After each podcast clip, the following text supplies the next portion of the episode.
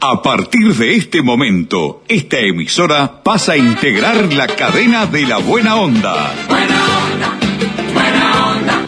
Jorge Bonica presenta Buenos días, Buena Onda, un programa interactivo, diferente, con noticias distintas, exclusivas y de actualidad. Buenos días, Buena Onda. A partir de este instante, Jorge Bonica les brinda el programa de las mañanas. Buena onda,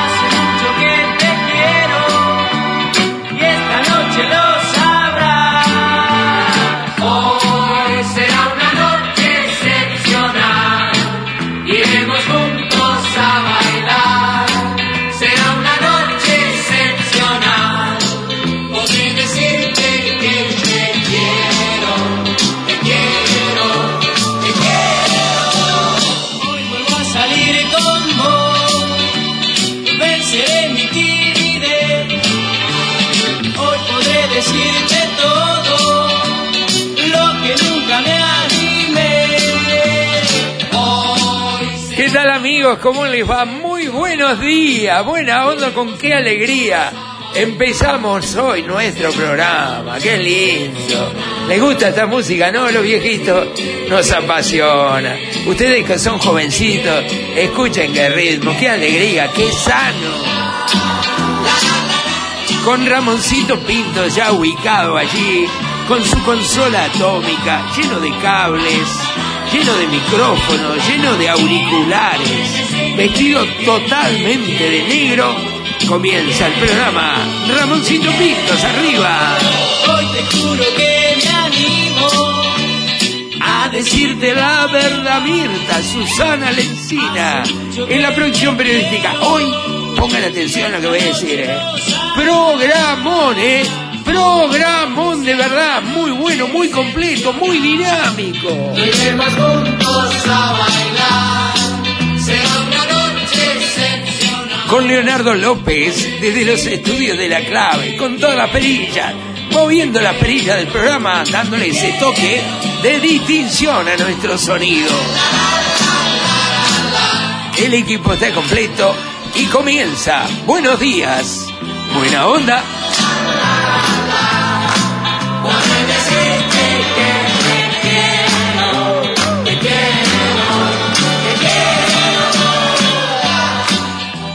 Presenta nuestro programa en forma exclusiva Gate Uruguay, son despachantes de aduana, ¿eh? Y están con todo, siempre con la camiseta puesta de tu empresa. Se comprometen con su experiencia, su capacidad, tantos años en lo que son los despachos de aduana. Habla con Pablo Vidal, llámalo, llámalo ya mismo a Pablo y preguntale lo que le tengas que preguntar. Importaciones, exportaciones, mercadería en tránsito, en absolutamente todas las aduanas del país. Gate Uruguay presenta de esta manera, buenos días, buena onda.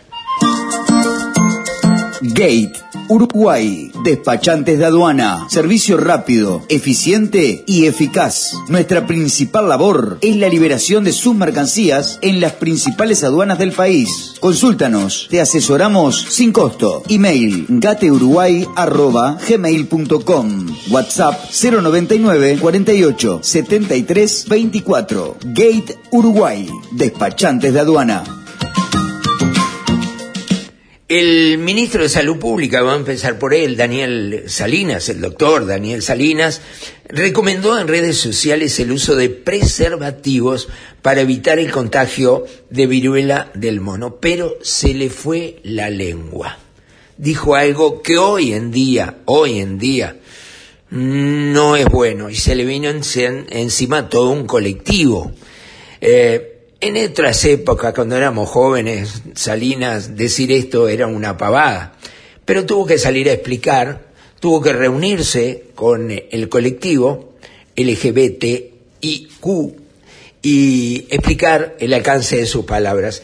Y a su manera, con mucha calidad, por cierto, pidió la disculpa del caso, sin decir disculpas. Escuchen lo que dijo Salinas y se van a dar cuenta que metió la pata hoy día, lamentablemente. Usted sabe que la televisión y los reportajes a veces no, no expresan la totalidad o hay una edición y, este, y también a veces uno eh, se expresa de una manera no totalmente correcta o hace algún furcio. Entonces, en ese sentido, queríamos este, reunirlos y darles información de primera desde el punto de vista de lo, cómo es la transmisión y demás, y hacer hincapié en que es una enfermedad que puede afectar a toda la población en su conjunto, no específicamente a un tema de orientación sexual o, o un tema de identidad de género, sino simplemente a toda la población. Tiene que tener las, las medidas de precaución debidas y sobre todo hacer, eh, tener relaciones sexuales con cuidado hacia el otro y con cuidado hacia sí mismo, hay que protegerse y recomendar eh, el uso del preservativo. Y bueno, eh, es eso fundamentalmente, sobre todo porque concretamente yo me refería al tema de las parejas estables y evidentemente es un término muy de modé propio de, de una persona de 60 años como soy yo. Quedó todo aclarado entonces y la reunión fue más que positiva. Sí, sí, fue muy positivo el intercambio. Yo creo que me tengo que ayornar en, en una cantidad de términos y en una cantidad de, de realidades nuevas, porque la sociedad evoluciona y como ya digo, uno es producto de otras generaciones, pero la capacidad de adaptación siempre existe. Bien, eh, eh, no pidió disculpas, pero dijo que se equivocó y dijo un poco lo que yo decía antes de que- empezar la entrevista, ¿no? Que hay que ayornarse y hay que tener cuidado, además, porque si decimos cosas que antes, hace muchos años o unos cuantos años atrás, eran eh, comunes y silvestres y no se ofendía a nadie, hoy han cambiado las dos cosas. Con el tema del género, eh, han cambiado las cosas y hay que eh, tener cuidado porque se ofenden, inclusive las ofendas son reales y están bien que sean así, porque ahora las cosas cambiaron y cambiaron hasta las leyes, cambiaron hasta las penas, cambiaron los delitos que se cometen muchas veces que antes no eran delito y ahora han pasado a ser, eh, en muchos casos, delitos reales. ¿Estamos? Vivir en Canelones es estar siempre rodeado de naturaleza, y en esa naturaleza florece lo mejor de nosotros. Por eso, más que una comunidad, preferimos decir que somos una e-comunidad. Personas que disfrutamos de nuestro entorno y lo cuidamos. Este lugar nos invita a zambullirnos en la diversión, pero también a transitar la tranquilidad. En Canelones podemos perdernos para descubrir caminos nuevos y encontrarnos para seguir disfrutando juntos. Ser una gran ecomunidad nos hace sembrar para el futuro y dejar una huella que permanece en el tiempo, caminando juntos hacia un departamento cada vez mejor. Ecomunidad Canelones, el lugar que construimos juntos.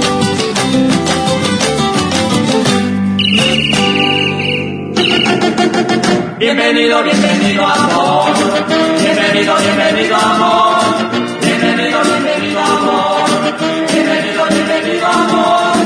Esperaba que llegara, esperaba primavera, pues sabía que traía para mí un nuevo amor. Es amor que siempre llega, llega con la primavera, te ha asomado a mi ventana. Saludo este nuevo amor. Bienvenido, bienvenido amor. Bienvenido, bienvenido amor. Preciosa música. Hoy, la verdad, se han pasado. ¿Quién fue? Los dos juntos. Muy bien. Ramoncito y Mirta de muy temprano seleccionando la música. Un poquito más de palito, Mi dale. Este nuevo y dulce amor es amor que siempre llega, llega con la primavera y asomado a mi ventana. Saludo este nuevo amor. Bienvenido, bienvenido amor. Bienvenido, bienvenido amor. Bueno, el presidente de la República, eh, Luis Lacalle Pou, eh, tuvo que reconocer públicamente que una nueva promesa electoral que había destacado y, y subrayado eh, durante su campaña electoral y mucho antes también, no la va a poder cumplir. ¿eh?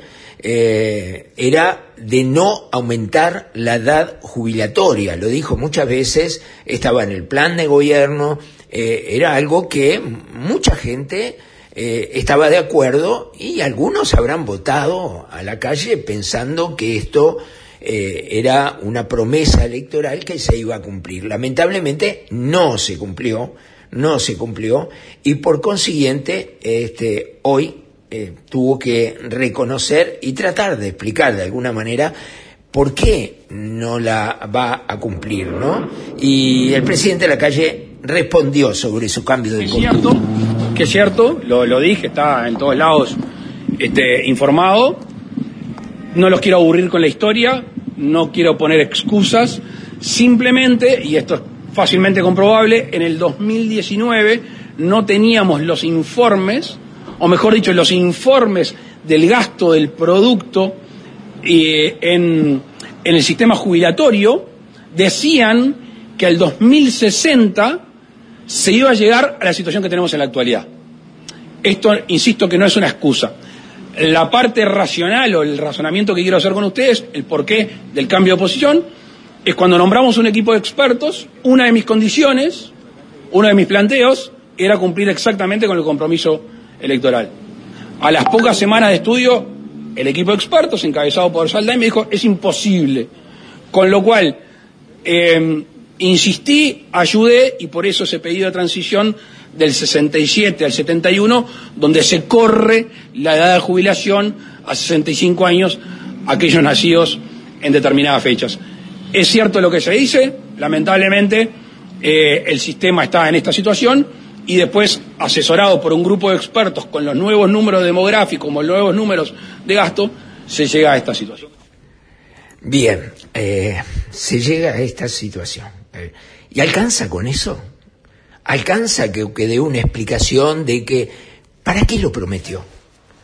A ver, yo me pregunto, miren que lo hicieron todo, lo hizo Mujica, prometiendo cualquier disparate que después no cumplió, lo hizo Tabaré Vázquez, eh, dijeron que había petróleo, hicieron un anuncio de petróleo, cualquier cosa. Eso lo hacen los políticos, los políticos que son realmente responsables de sus propias mentiras. Esto es una mentira, no es una promesa. Sabía perfectamente la calle Pou, no es un niño en pañales, hace 30 años que es legislador y que está metido dentro del Palacio Legislativo, el padre fue presidente de la República, la madre fue senadora. ¿Me vas a decir que no sabía, que no se podía, que es imposible, que tuvo que venir Sandain, este Saldain, a decirle a él que era imposible?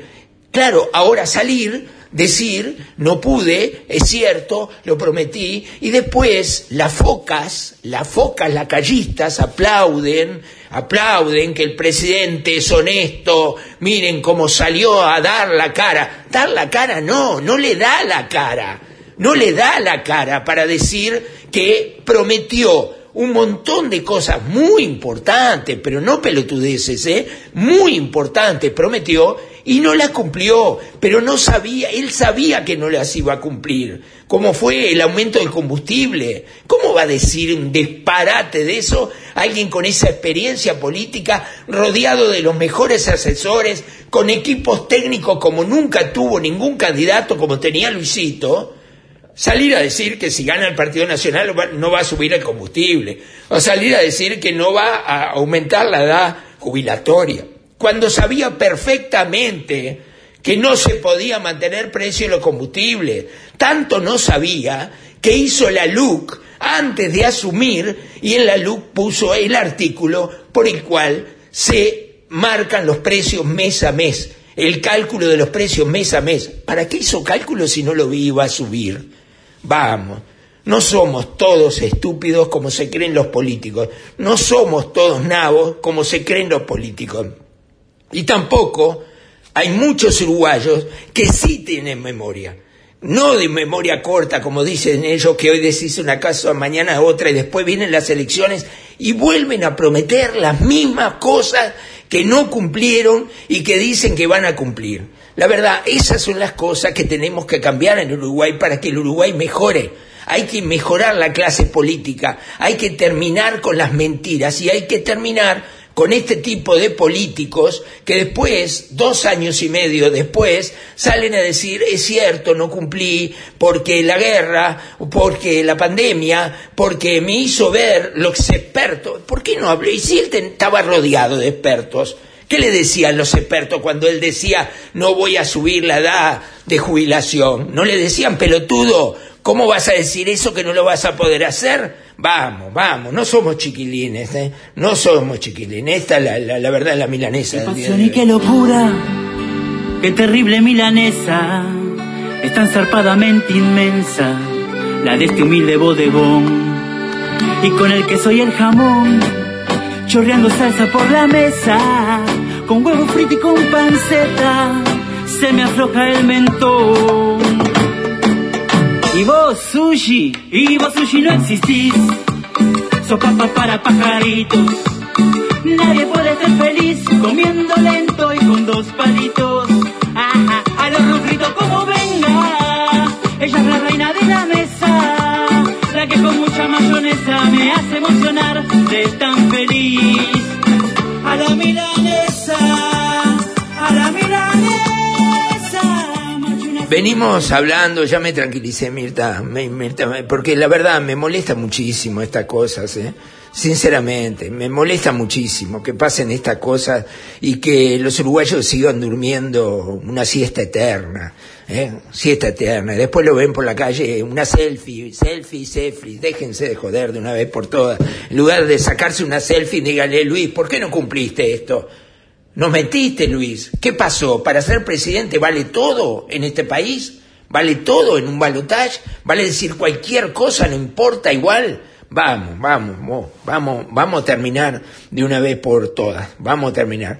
Eh, ¿Qué tener? Ah, tener una charla son ahora nuevas. Tiene charlas nuevas este Ramosito.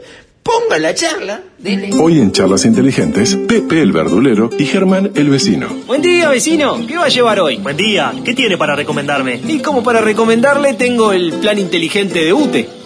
¿Plan inteligente? ¿Cómo es eso? Con el plan inteligente accedes a la energía eléctrica a un precio más económico durante 20 horas por día de lunes a viernes y todo el día los sábados, domingos y feriados sin cambiar tu rutina. Podés llegar hasta un 20% menos en tu factura. Ingresa al simulador en ute.com.uy y si te conviene, pasate sin costo. UTE. Bueno, qué lindo está ese, ¿eh? Bueno, me gustó la charla, es inteligente no sé, cualquier cosa sirve para pagar menos, menos lo que pagamos de luz, ¿no? Es un disparate, la verdad es un disparate. Y lo que pagan los comerciantes, pequeños comerciantes, que pagan precios exorbitantes por tener un comercito chiquito, sin empleados a veces. Simple, el simple hecho de ser un comercio ya tiene otra tarifa y ya está todo mal. Por favor, muchachos, de una vez por todas. Bueno, vamos a presentar quién pero Mirta, vos hoy me querés matar. Heber va a hablar en nuestro programa también.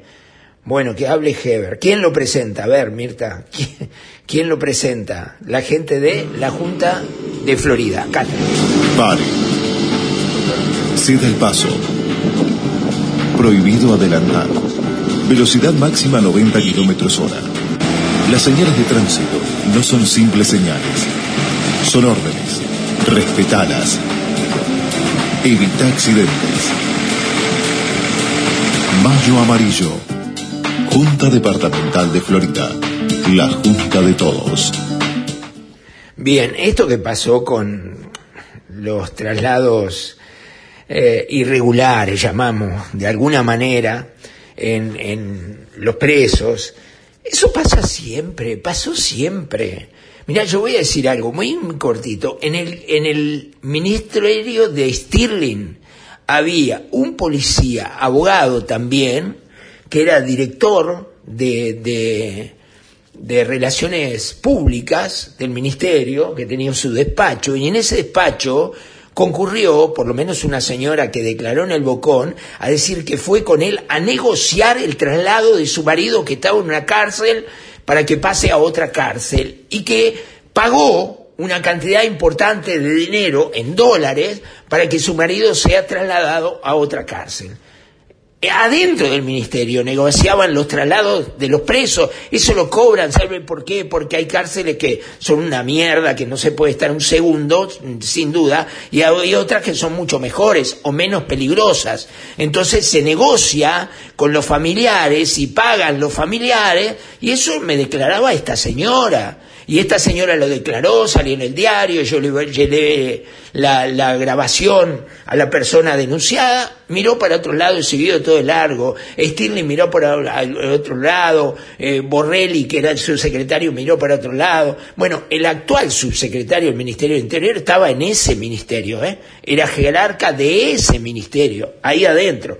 Y bueno, Ahora, Heber, vieron lo que pasó con el, narco mexicano Gerardo González Valencia, que le pagaban y había un oficial que lo llevaba de una cárcel a cárcel central a hablar con Morábito, aquel el, capo mafioso italiano que se escapó caminando, salió por la calle San José, pagó, pagó, corrupción, corrupción, amigos, y cayó uno solo eh, un, perejil cayó, a ver, que caigan los grandes, vamos, de una vez por todas, que caigan los grandes, muchachos, vamos, lo que recaudan de verdad, lo que recaudan la grita grande de verdad, por favor. A ver qué dice Heber de esto, se hace el asombrado como si no supiera nada, por favor, a ver. Un teniente ayudante va a montar un operativo por sí ante sí sin conocimiento de su comandante y sin conocimiento de las autoridades políticas del ministerio para trasladar un peligroso narcotraficante como era González Valencia a tener una reunión con otro peligroso narcotraficante como Moravito y además por lo que pude leer en la prensa, yo no tuve acceso al expediente, pero en la prensa se manifiesta de que había un teléfono satelital, o sea, para coordinar todo. Realmente no salgo de mi asombro, yo eh, espero mucho más de esta investigación, yo creo que es el primer paso que ha dado el fiscal, este, tenemos plena confianza en la Fiscalía y en su accionar como para que los culpables sean de quien ayudaba a que se comunicaran dos poderosos narcotraficantes en nuestras cárceles, que además posibilitó la, la huida de este Moravito caminando prácticamente de la cárcel central. Y me parece importante que el fiscal haya tomado este, embalaje en esta investigación como para poder descubrir realmente quiénes son los responsables de las órdenes. No creo que un teniente ayudante, que es menos que un capitán, que es ayudante del comandante de la, de la Guardia Republicana, hiciera esto sin que el comandante o el ministro o el subsecretario o el director de la policía no supiera. Bien, pregúntale a Mendoza, Heber, a ver si sabe algo, ¿no? O capaz que él sabe algo, ¿no? Pregúntale a, Mendoza, ¿no estaba ahí? Tu director de, del Instituto Nacional ¿eh? de Cárceles, vamos. Pero vamos, no sale de ese asombro, Heber. Pero Heber, que es un niño, no sale de a sus hombros. Yo nunca había visto igual. Para mí que se hace el asombrado. Cualquiera se da cuenta. Cualquiera. A Heber, ¿sabés lo que le hace falta? A Heber le haría falta ir a San Nicolás y Bolivia, en el corazón de Punta Gorda Carrasco, ir allí a la peluquería italiana de Marcello y Leonardo, cortarse el pelo y cuando termine, eh, ir con Leo, agarrar la pandereta, y bailarse una tarentalia.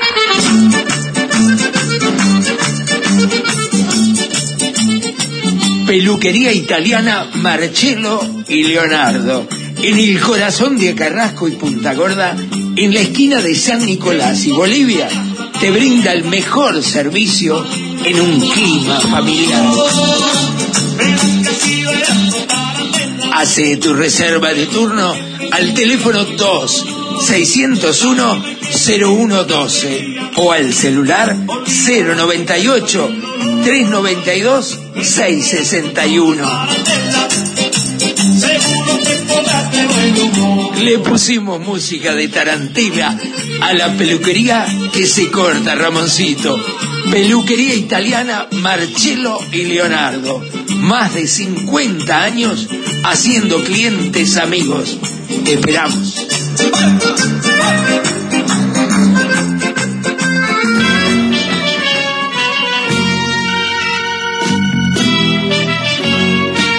vuelvo a vivir, vuelvo a cantar, vuelvo a cantar, porque tu amor volvió hacia mí. Puedo soñar, muchacha pájaro, mi cielo azul.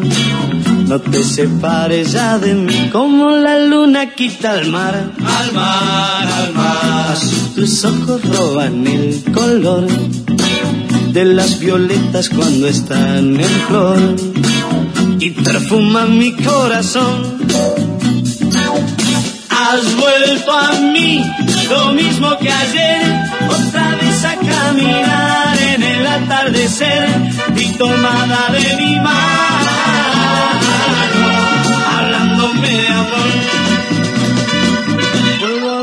vuelvo a cantar.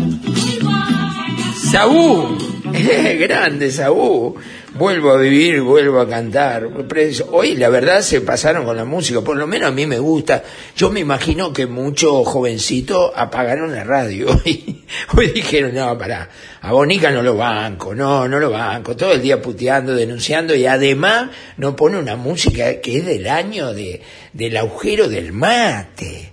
Este, son ustedes, ¿viste? No me hacen querer por los jóvenes. Ustedes me tiran los la juventud en contra, me tiran poniendo a, los tangos y Gardel y, y, todo eso. Por favor, muchachos, pongan algo moderno una vez. Bueno, pasó algo increíble. Para mí, increíble, increíble. ¿Ustedes se acuerdan? Coalición multicolor. Se juntaron todos para ganarle al Frente Amplio y le ganaron. Eh, lo hicieron bien le ganaron, con Talvi todo, arriba. Si no estaba Talvi, marchaban, pero con Talvi todo. Ahí se juntaron todos, hasta Mieres sube, hasta Novi subieron arriba del carro también.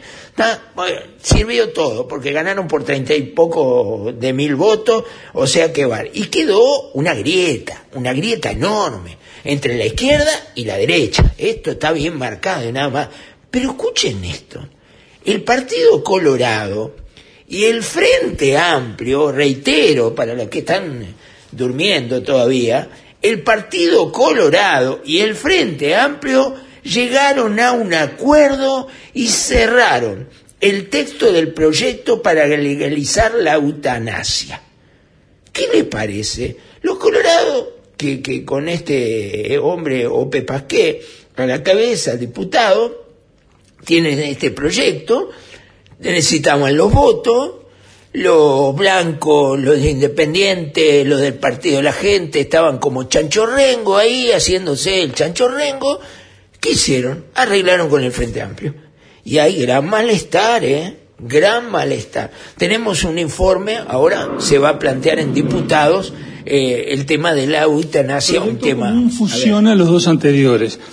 Eh, recoge la perspectiva del Frente Amplio y la eutanasia como derecho y al mismo tiempo incorpora la despenalización que era el objeto de nuestro proyecto presentado en marzo del 2020.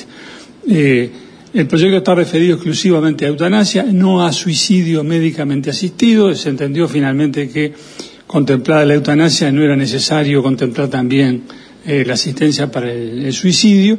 El proyecto, al que accedió subrayado, instaura un mecanismo en el que intervienen dos médicos para certificar que la persona tiene una patología crónica, incurable e irreversible que provoca un sufrimiento insoportable para el que lo padece. Se establece la eutanasia como un derecho para adultos en pleno uso de la razón y cuando sean psíquicamente aptos. Todas las instituciones que forman parte del sistema eh, médico eh, integral de salud tienen la obligación de prestar asistencia para que hacer posible el ejercicio de este derecho y al mismo tiempo se reconoce la posibilidad de los médicos y los integrantes del equipo asistencial, o sea, los enfermeros, de oponer la objeción de conciencia si, eh, bueno, de algún modo eh, la eutanasia vulnera sus convicciones o sus creencias. Están exentos de responsabilidad penal los médicos y demás integrantes del equipo de salud que presten asistencia al que pide ayuda para morir. La intención de los colorados y del Frente Amplio es que el proyecto se vote inmediatamente después que se apruebe la rendición de cuentas en la Cámara de Diputados. Este proyecto fue mm, firmado por varios legisladores del Partido Colorado, eh, no solamente del sector ciudadano, sino también por el diputado Marne Osorio del sector Ballistas, eh, por varios legisladores del Frente Amplio y también por el diputado Iván Posada del Partido Independiente. Esperamos que a la hora de votar haya también eh, legisladores de otros lemas que voten a favor. Bien, un tema muy, muy complicado, muy polémico, porque al final le das al médico, eh, a sus asistentes, como decía ahí, la posibilidad de terminar con la vida de una persona y dice que no va a tener consecuencias legales. Pero ¿quién te asegura que los médicos, porque no son marcianos, eh, no son marcianos, ¿no? No son impunes a nada, ¿no? hagan cualquier disparate? dos por tres hay mala praxis en un montón de cosas que ocurren. ¿Cuántos? Hay decenas y centenas de juicios de mala praxis que están eh, en los juzgados en este momento. Entonces, pero una mala praxis de una rodilla mal operada eh, no es lo mismo que una persona que le termina la vida. Eh, es delicado es muy delicado, a mí me hizo acordar aquello de los enfermeros asesinos, ¿se acuerdan? Aquello que se habló, que después terminaron siendo este, inocentes, ¿no? Después de estar en la cárcel y todo, terminaron siendo inocentes.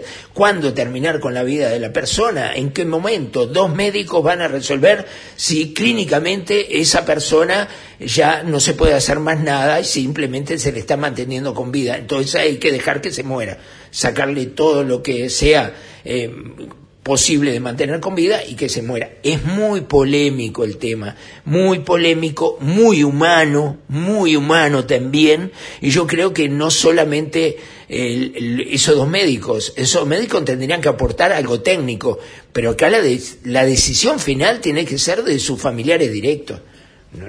Si hay alguien que tiene que tomar una decisión, son los hijos, eh, esposo, esposa, eh, hermano, no sé, me parece. Por eso te digo que es muy complicado, realmente muy complicado. ¿Qué tiene? ¿Otra charla? ¿Otra charla más? ¿Cuánto paga esta gente? A ver. Hoy en Charlas Inteligentes, Flavia, la taxista, y Carmen, su pasajera. Hola, ¿qué tal? Hola, ¿qué tal? Al centro, por favor. ¿Qué camino quiere hacer? ¿Cuál me recomienda? Y para recomendarle, tengo el plan inteligente de UTE. ¿Qué es eso? Con el plan inteligente accedes a la energía eléctrica a un precio más económico durante 20 horas por día de lunes a viernes y todo el día los sábados, domingos y feriados sin cambiar tu rutina. Podés llegar hasta un 20% menos en tu factura. Ingresa al simulador en ute.com.uy y si te conviene, pasate sin costo. UTE. ¿Se acuerdan ustedes eh, que les hablé de ese hombre que apareció muerto en un basurero en Maldonado? Miren lo que pasó. ¿Se acuerdan que le dije? Para mí estaba ahí. Sobre el hallazgo del cuerpo sin vida de un hombre en predio de basurero en Maldonado, que ya informara subrayado, en las últimas horas se sumó el resultado de la autopsia que se le practicara en la morgue. Si bien la información aún no fue emitida de manera oficial, se pudo saber extraoficialmente que el cuerpo hallado, en predio ubicado en zona de las Rosas, había sufrido proceso de aplastamiento. Más allá de que la investigación del caso sigue en curso y hasta no cerrarse no se descarta ninguna hipótesis, todo hace presumir que se trataría de un hombre que dormía dentro de un contenedor mientras fue levantado por uno de los camiones recolectores. Al tema del aplastamiento no se le habrían sumado lesiones que pudieran representar signos de violencia, identificándose así el cuerpo de la persona fallecida, un hombre de 44 años. Vieron lo que le dije yo justamente, era una presunción. Dije, van a dormir a un contenedor. Pero miremos las cosas como son. El hombre fue a dormir adentro de un contenedor y, vino el camión, agarró el contenedor, lo levantó, bajó, el tipo cayó, lo aplastaron ahí porque enseguida, en ese momento, el camión lo que hace es triturar toda la basura para compactarla. Y ahí lo mataron. Y ahí se murió. Ahí se murió. Mírense, esto será eh, tremendo, tremendo, que el hombre va a dormir en contenedor porque es un hombre en situación de calle, que tiene frío, que está cagado de frío, y dice, el mejor lugar me meto dentro del contenedor, que no voy a pasar tanto frío, estoy protegido, tengo un techo, tengo paredes, prefiere meterse adentro de un contenedor de basura porque está en situación de calle. No sé, son cosas que te digo una cosa. Bueno, termínela porque no tengo más tiempo. ¿Con qué onda termina? A ver. Gracias Ramosito por todo, ¿eh? que pase usted muy bien. Excelente la música de los enganches, enganchó todo bien, no hubo baches. Usted está aprendiendo, Ramón.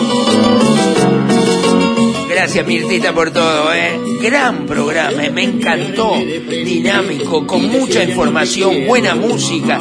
Y yo estuve espléndido, ¿no, Mirta? Tus amores el primero Gracias, Leo. Un abrazo grande. Un abrazo a todas las emisoras que toman nuestro programa, ¿eh? A todas, a todas. Y a quienes escuchan a través de nuestro programa en todo esa radio. A ver, a ver. Nos vamos bailando, ¿por qué no? Y ahora me dices que no va, no va, no va, que ella no me quiere. Y yo te digo que si va.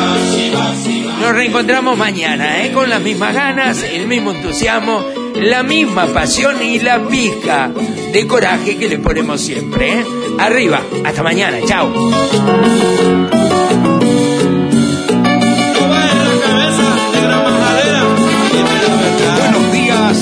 Buena onda. Un programa interactivo, diferente, con noticias distintas, exclusivas y de actualidad. Buenos días, buena onda. El programa de Jorge Bonica.